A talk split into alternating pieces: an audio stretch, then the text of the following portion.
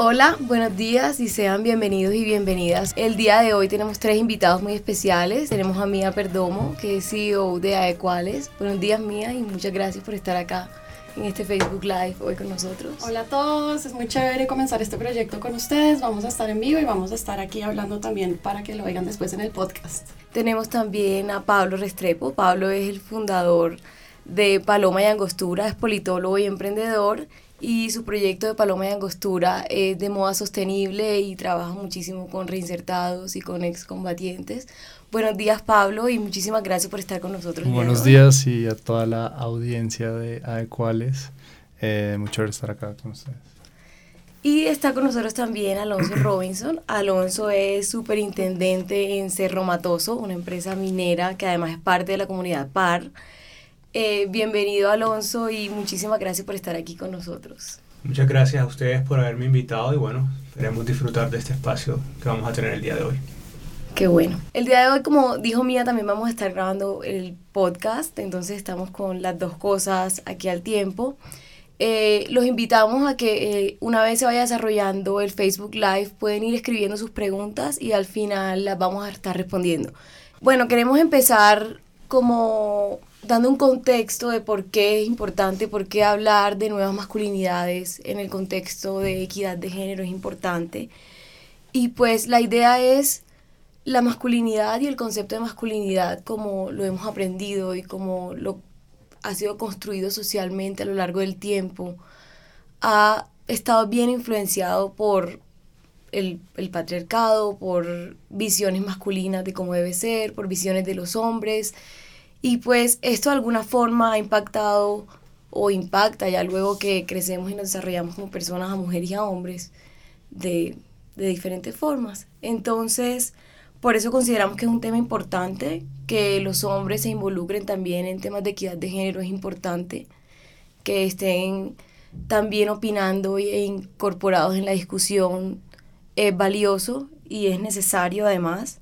Entonces por eso hoy trajimos este tema, por eso hoy involucramos hombres a que vengan y hablen también de equidad de género y sobre todo cómo podemos deconstruir esos conceptos tan arraigados y esos valores culturales que nos inculcan desde incluso que estamos muy pequeños para tener una sociedad más equitativa.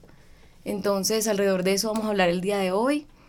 Eh, no sé si Mía quieres complementar un poquito de por qué también es importante, por qué traemos este tema hoy acá al estudio y además al Facebook Live. Bueno, yo estoy muy contenta porque desde hace años que de cuales viene hablando de nuevas masculinidades y es un concepto súper vanguardista en términos de equidad de género. De hecho, eh, creo que eh, cuales fue la empresa que empezó a trabajar este tema con otras empresas.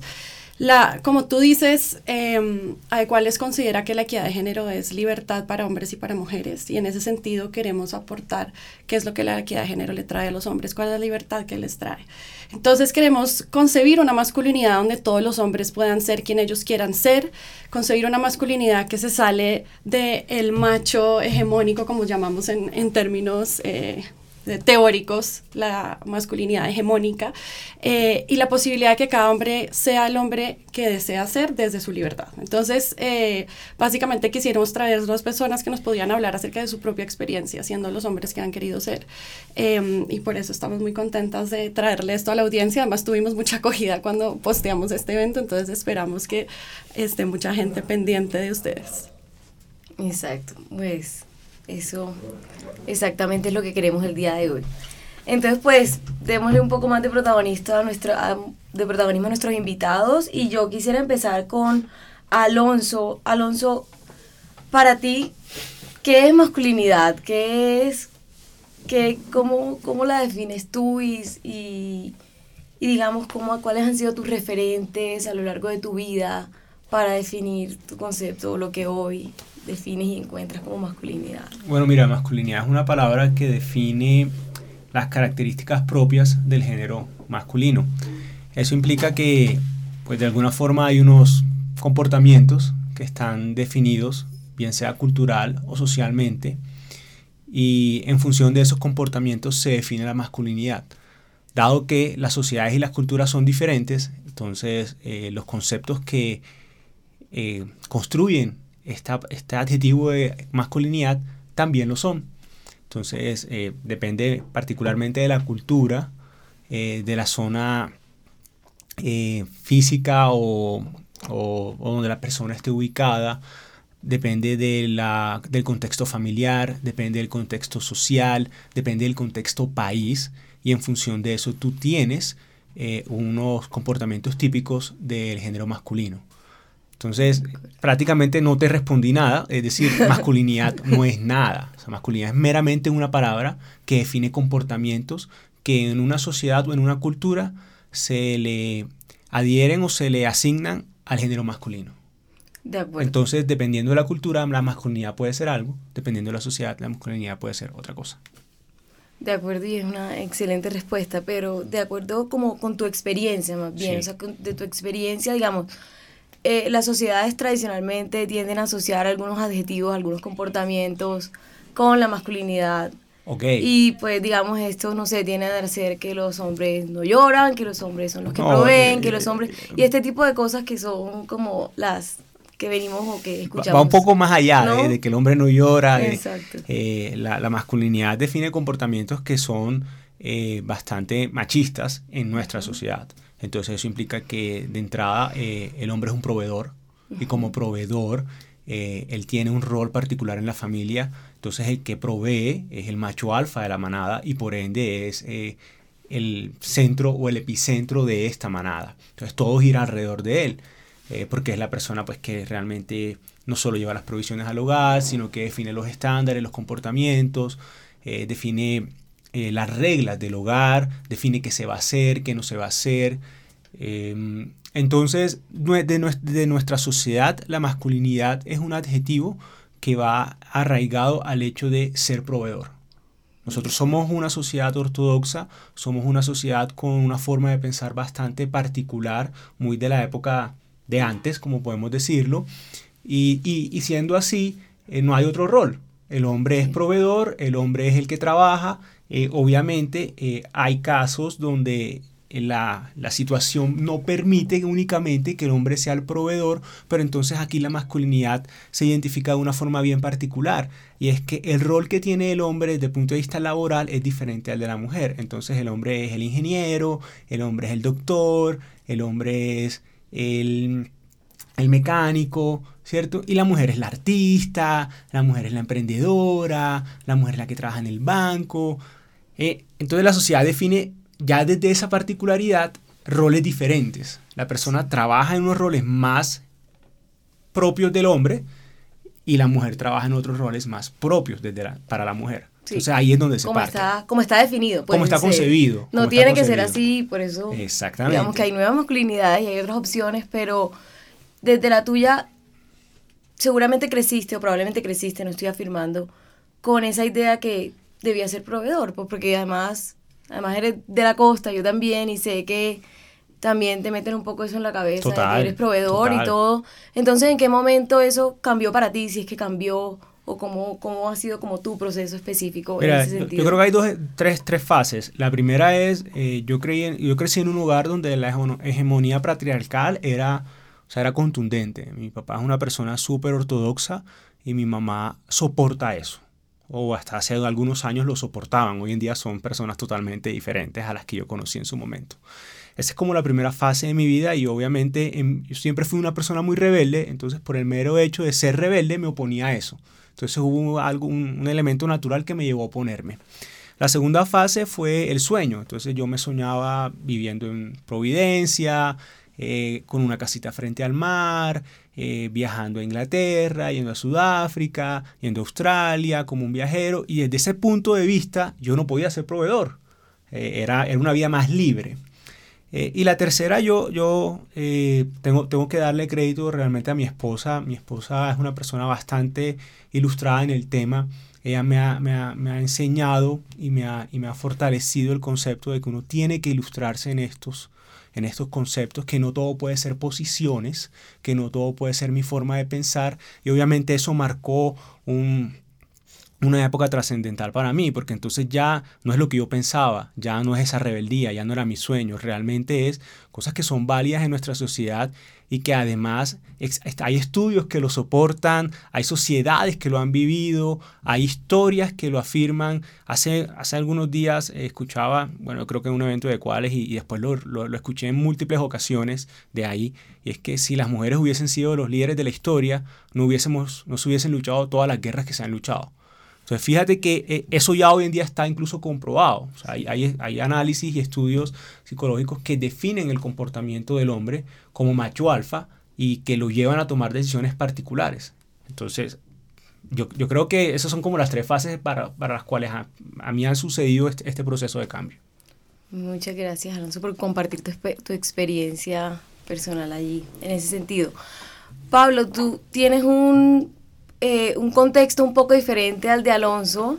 Pablo, eres emprendedor y pues has tenido, has vivido afuera, has tenido como uno, una formación de politólogo y has vivido también aquí en Bogotá. Entonces yo quisiera saber desde tu perspectiva y desde tu cultura, porque además como Alonso bien lo mencionó, esto tiene un componente cultural y geográfico muy importante.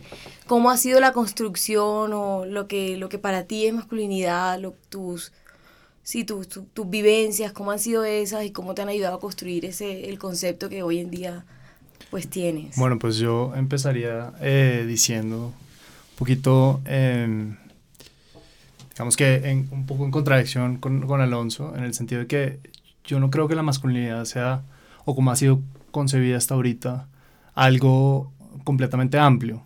Es más, todo lo contrario, creo que es algo que, que es muy cerrado es una cosa muy frágil y muy eh, estrecha en el sentido de qué es, es masculino y qué no es masculino. Tan es así que los, digamos que el pertenecer a la tribu masculina requiere ciertos ritos y requiere ciertas como, eh, digamos, como méritos de probarse como un hombre, como un macho. Eh, y eso es una cosa que, en mi experiencia, pues digamos, de haber vivido en muchas, muchas culturas, en la China, en Inglaterra, en Francia, en Estados Unidos, eh, lo vi, es, es, algo casi tristemente universal. Em, el punto de las nuevas masculinidades como tal, me parece que es ese cambio, que es expandir ese concepto de lo que es un hombre, porque es un hombre es el que, como decía Alonso, sí, es el proveedor, es el que es fuerte, es el que es, sigue las reglas, es consciente.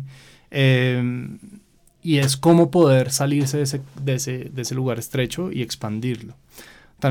yo pensando sobre este eh, podcast, eh, me acordaba que en el colegio, yo estuve en muchos colegios creciendo, muchos, como en 13 colegios, eh, y estuve en colegios de solo hombres. Y uno de los temas que, que siempre me causaba gracia es que cuando uno decía que se quería con otro hombre, como, oiga, lo quiero, ahí mismo uno se pegaba un puño. Como que había como un... Sí, como que uno se abrazaba, pero después como, ay. Sí. Sí, como que había que, si, si esa masculinidad se veía eh, de alguna manera eh, vulnerada por un poquito de amor o empatía o altruismo, pues ahí mismo había que eh, resarcir que uno no era cualquier eh, nenita, ¿no? Sí. Eh, y ese, ese tema es un tema muy fuerte que creo que desde, desde las, las, digamos, las estructuras tradicionales que nos han implantado, creo que los hombres, pues digamos que tenemos mucha presión, no solamente para ser los proveedores, sino para acatarnos a ese modelo eh, de de hombre que es tan, tan estrecho, tan, tan chiquito.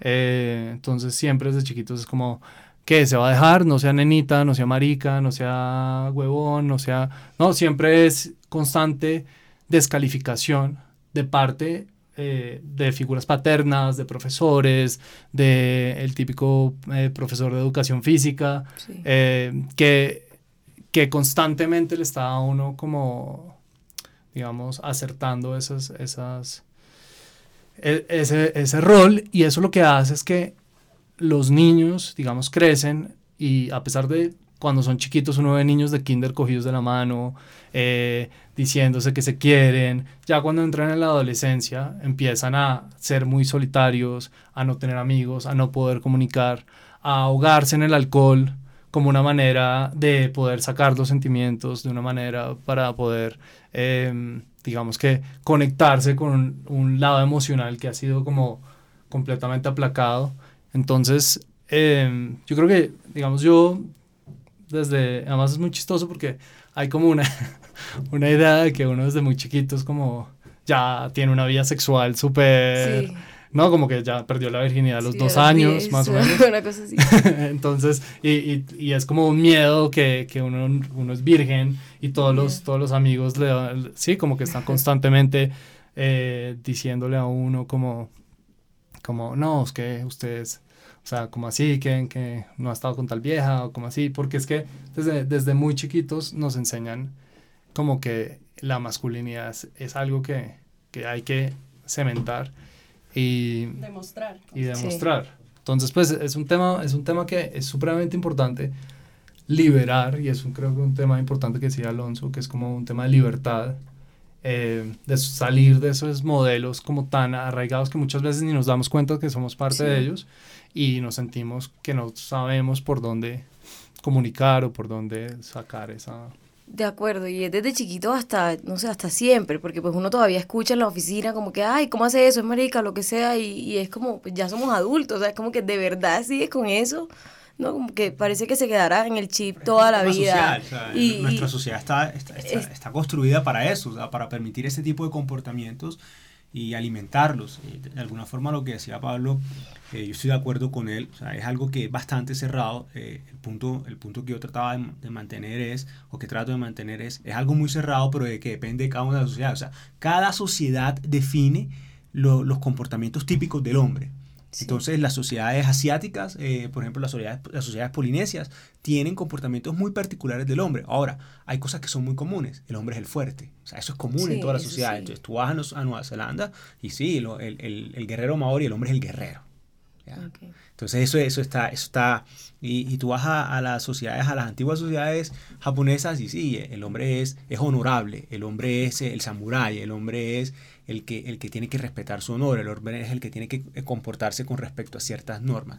Eso es muy estándar, lo que pasa es que va cambiando con diferentes matices de la sociedad, pero al final eh, las sociedades tienen eso estipulado y las únicas personas que son la única forma de que eso cambie es que, como decía Pablo, uno desde un principio inculque a los, a los jóvenes a, a, permitirles abrirse a ese camino, a no, a no, a no cerrarse a, a, un pensamiento de, diga, venga acá, hey, Pablo, este es mi amigo. Tal. Entonces yo la voy a decir, este man tocó a Pablo, este man es marica. O sea, y, y, eso pasa hoy, o sea, pasa con tipos de 40, 50 años, pasa con gerentes de empresas, pasa con, con líderes. O sea, no estamos hablando de hace 50 años ni, ni mucho menos. O sea, esa es una realidad de nuestro país. Esa es una realidad de nuestro país y es una realidad de muchas sociedades. Es cierto.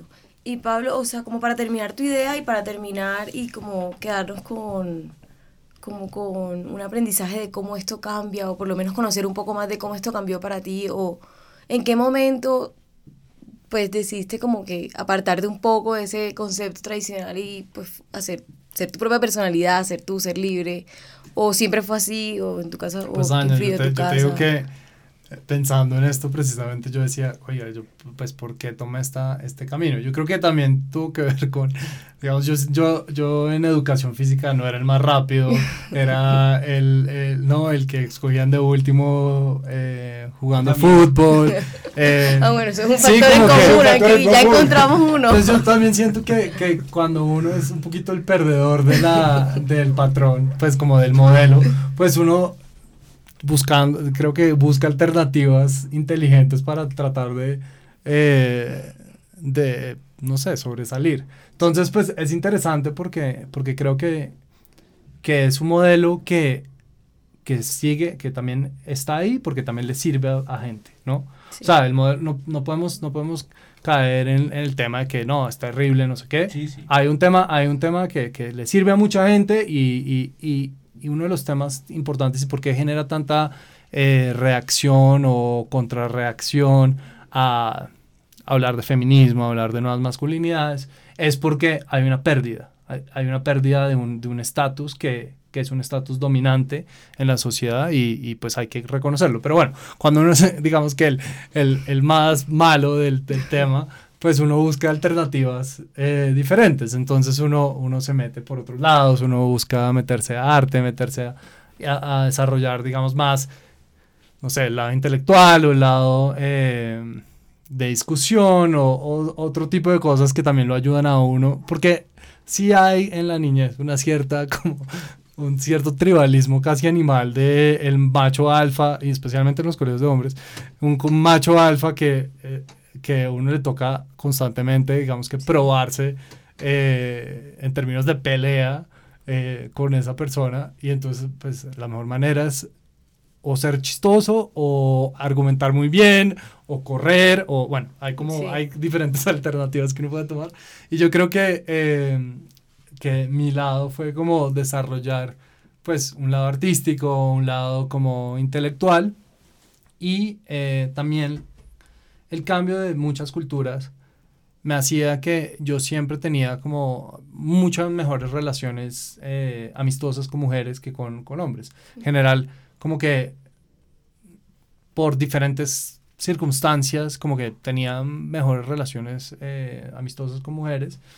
Y al estar siempre rodeado por, mujeres, como que he logrado como entender muchísimo más a, las mujeres, entender mucho más y desarrollar, yo creo que eh, características que de pronto son vistas como femeninas, como temas de altruismo y de eh, cariño y de, em, no sé, como apertura, que, quizás, que quizás no son tan, tan, tan masculinas.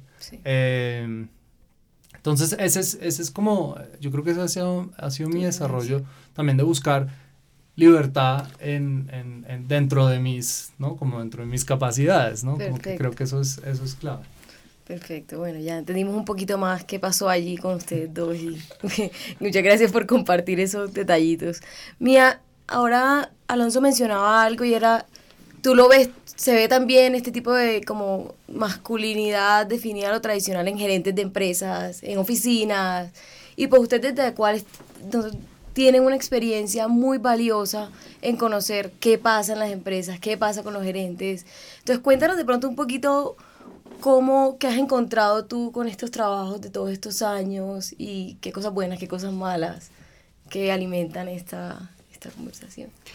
Pues cuando llegamos a las empresas y decimos queremos hacer talleres de nuevas masculinidades, literalmente me pasó antier que me dijo una empresa como eso es demasiado vanguardista, tal vez no estamos listos para eso, pero donde nos han dejado ha sido maravilloso y uno de los lugares donde lo hemos hecho es en Cerro Matoso. Eh, y lo traigo a colación porque es un lugar donde uno diría, uno cómo va a hablar de nuevas masculinidades con mineros en la costa como todo va en contra de lo que uno quisiera hacer. Y fue maravilloso en el sentido de que a los hombres nunca se les permite expresarse y nunca se les pregunta ellos qué piensan, ellos qué sienten sobre sí mismos. Entonces al principio es un poco el choque de wow, me están preguntando acerca de algo que yo nunca me he cuestionado, que es mi masculinidad, porque si uno cuestiona la masculinidad, la derrumba, porque la masculinidad es muy frágil. Entonces, si uno la toca, la derrumba, si la cuestiona, la derrumba, si uno se pone rosado, la derrumba, si se abraza con otro hombre, la derrumba. Es, ridículo lo frágil que es la masculinidad. Entonces, lo que queremos aportarle a las empresas es que los hombres construyan una masculinidad que sea mucho más robusta en el sentido de que es de todos y para todos, en el sentido de que cada uno puede decidir desde dónde viene su masculinidad para dónde va. Una cosa muy chévere que ha pasado en Adecuales es que nosotros nos hemos encargado de hacernos aliadas de los CEOs de las empresas y la mayoría de los CEOs de las empresas son hombres. Entonces, eh, nosotros hemos tratado de acercarlos a este tema y hoy en día ellos son voceros de adecuales, voceros de la comunidad par, voceros de la equidad de género. Y es increíble porque hay gente que va a foros y me dice, ay, yo estaba allá y estaba el CEO de tal o tal empresa y empezó a hablar de equidad de género. Y es como nadie lo ha libreteado, nadie le ha pedido. Simplemente empiezan a empaparse tanto de este tema que entienden que no es solo beneficioso para las mujeres, sino para ellos también, pero además que es cool ser champion de equidad de género como te hace un CEO más chévere, pero además más inteligente porque la equidad de género trae réditos financieros para las empresas, si tú estás hablando de este tema. Entonces, por ambos lados, en el sentido de trabajar masculinidades con los colaboradores de las empresas y hacer de los CEOs voceros de la equidad de género, yo considero que eso ha sido un salto grandísimo y creo que esa ha sido una de las grandes diferencias de cuáles, que nosotros podemos tener esta discusión como pares con los hombres y no, no en contra de ni señalando jamás, sino haciéndolos partícipes, pues además como traemos beneficios para ustedes. Ya viene de cuáles también con lo que hay para ustedes. Entonces eso ha sido muy chévere. ¿Y qué es lo que más les gusta a los hombres como que en este tipo de talleres? ¿Qué es, la, qué es lo que más dicen, wow, esto fue lo que... Pues lo que te digo, no, nunca se les ha preguntado acerca de ellos mismos y entonces es la primera vez que ellos tienen la posibilidad de hablar de sus sentimientos, de sus pensamientos, de las cosas que les incomodan, de las cosas que les han dicho de la masculinidad que rayan con su propio ser y su libertad. Y eso es un espacio único. Pero además creamos estos talleres para que ellos tengan simplemente la posibilidad de conocerse y de expresarse y de repensarse. Entonces, pues eso en una empresa como, o sea, y la empresa los contrató para que vengan a hacer esto, a que yo sienta, a que yo exprese. Sí, como es que ese es el punto de la nueva masculinidad. No te vamos a hacer un entrenamiento, te graduaste de nuevas masculinidades, te doy el certificado y ya la empresa puede salir a decir que tú estás entrenado este tema, entonces pasaste la evaluación de desempeño. Es para los hombres, es una conversación donde ellos tienen esa posibilidad. Y eso me parece que es único, pero además trae beneficios porque cuando los hombres entienden este tipo de cosas, pues en primer lugar les da libertad a ellos, pero además aprenden a ceder privilegio que es lo que decía Pablo, tener privilegio, pues qué dicha, o sea, ¿quién quiere ceder privilegio? Entonces, cuando los hombres aceptan que tienen que ceder privilegio para que haya espacio para las mujeres, pues eso es una ganancia para la empresa gigante, porque mientras estás haciendo talleres de liderazgo femenino para todo el universo y los hombres siguen exactamente como están, nada va a cambiar, no va a pasar nada. Entonces, mientras que los hombres ceden privilegio, las mujeres nos empoderamos y ahí vamos poco a poco entre todos construyendo este camino. Y balanceándolo. Lo que decíamos al principio, esto es un tema de todos y no solamente de mujeres o de hombres, sino como que tenemos que trabajar en conjunto. Y en ese sentido, Alonso, pues Alonso, tú eres parte del comité de diversidad de ese, de ese romatoso, además, y eres un miembro además activo. ¿Cómo, mejor dicho, desde cuándo se abrieron estos espacios en las empresas y, y, y cómo fue que tú llegaste a, a, involucrarte con eso? ¿Qué beneficios trae? O sea, mejor dicho, cuéntanos cómo, cómo ha eh, sido esto. Nosotros somos una empresa que está bastante incipiente en este tema, a pesar de que hemos, sentimos que hemos logrado algunas cosas significativas.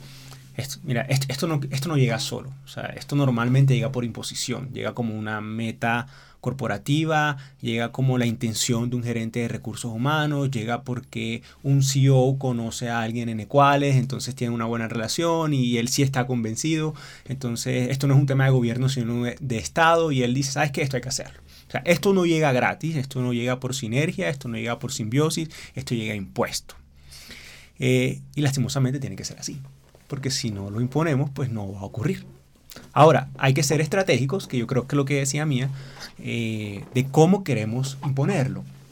Entonces, en el estado del cambio de la, de, la, del género o de la diversidad, hay, hay cuatro grandes estados. El primero es, no me interesa, o sea, yo no voy a cambiar, yo soy un patriarca, eh, mi familia es así, somos una familia ortodoxa, aquí los hombres son hombres, las mujeres son mujeres, las niñas van a estudiar para ser poetas, artistas, traductoras, politólogas, y los hombres van a estudiar para ser ingenieros y contadores. Ese es el primer estado. El segundo estado es, eh, bueno, sí, sí, mía, tienes razón, chévere, vamos a meternos en este cuento de, la, de las nuevas masculinidades y la diversidad. Eh, pero cuando me volteo, ¿qué va? Yo no creo en lo que me dice mía. Ahora, ese segundo estado tiene una segunda visión y es, sí, mira, tú tienes razón y a todo el mundo convenzo de que, de que yo estoy convencido, o sea, realmente estoy convencido, pero en mi interior hay algo que me dice, oh, man, tú no puedes hacer esto, o sea, esto es muy gay, o sea, te estás destruyendo por dentro, es decir, estás convencido, pero en tu interior no lo estás. La tercera fase es realmente donde surgen los talleres de masculinidad y es, oye, ven acá, mira, puedes que pienses de una forma diferente, puedes que lo que hay dentro de ti es algo, pero eh, no es lo que estamos hablando aquí, pero date la oportunidad de verlo. Es que esto, esto, esto tiene beneficios, es que esto te va a ayudar a ti, no solo a nivel profesional, sino también a nivel personal. Entonces ya la persona o el líder eh, empieza ya a, reflexionar sobre el cambio. O sea, no está totalmente convencido, pero por lo menos se mete de verdad en, en, la intención. Y el último, obviamente, es cuando la persona ha aceptado esto y, hay, y es el caso de Pablo, donde ya hay pues, eh, algo que es intrínseco en él. O sea, ya que es no, es, no, es, un tema de, de ser ni, ni, de parecer, es un tema de lo que es él. Ahora, así funcionan estas cosas. Eh, ¿Cómo lo hemos desarrollado en, nosotros en Cerro? Bajo esa premisa, o sea, ¿cómo lo vamos a ir llevando? ¿Cómo vamos a llevar nuestra compañía a esa reflexión? Los talleres de masculinidad, y si ustedes recuerdan las palabras que acaba de decir Mía, son espacios de reflexión. O sea, yo no te estoy imponiendo algo, pero repiénsate un rato. Date la oportunidad de pensarlo, o sea, date la oportunidad de decir, ven acá, ¿será que eso que yo digo es así? O sea, si, si tú tienes la capacidad de, de, repensarte como ser humano, de destruir tus propios estereotipos y esquemas tú solo en un espacio totalmente libre, donde nadie te va a cuestionar, donde nadie te va a señalar, no en un espacio de discusión, no en un espacio de imposición, eh, tenemos muchas más oportunidades. Entonces, esto es permear en la equidad de género. Entonces, hay dos fases. La primera es la que decía mía, que es un tema de CEOs. O sea, los CEOs son CEOs cool, son CEOs que piensan de forma diferente, que ven, que ven el beneficio, son tipos de mundo, que, que han ido a, a diferentes países, que han visto diferentes culturas. Y por otro lado es cómo ayudamos a que esto permee dentro de las compañías. Pues permea así, permea con talleres de reflexión, permea con, eh, con estas intenciones. ¿Cómo lo hemos manejado nosotros? De esa forma. O sea, nosotros nos hemos soportado en Ecuales para poder empezar a llevar a, a, a nuestros, a, nuestros, a nuestros líderes a, a, estos procesos de reflexión interna. Y tenemos varios estados, los cuatro estados que te, que te definía. Eh, es un trabajo difícil, es un trabajo difícil porque además... Eh, cuando tú estás en esto, tú sí eres juzgado, tú sí eres señalado. Entonces, el día que Pablo diga por error algo o se, o se equivoque o, o, alguna fibra muy, muy, muy machista que hay dentro de él, como lo hay en mi interior, porque yo fui criado en una familia ortodoxa, sí, o sea, de mí salen cosas que, que, para, que para Pablo pueden ser una aberración. Eh, eh, te van a decir, ay, este es el de equidad. Ah, míralo, ese es el de equidad, ¿no? que mandan boletas. O sea, ¿sí, sí me entiendes? O sea, hasta ese nivel es. Pero eh, también es muy bonito porque, porque uno sabe que está construyendo un cambio. O sea, es el cambio, eh, o sea, es realmente transformar una organización, es realmente transformar la sociedad. O sea, el cambio que estamos haciendo aquí no es solo permitir que más mujeres eh, tomen, poder, tomen puestos de liderazgo o más mujeres desarrollen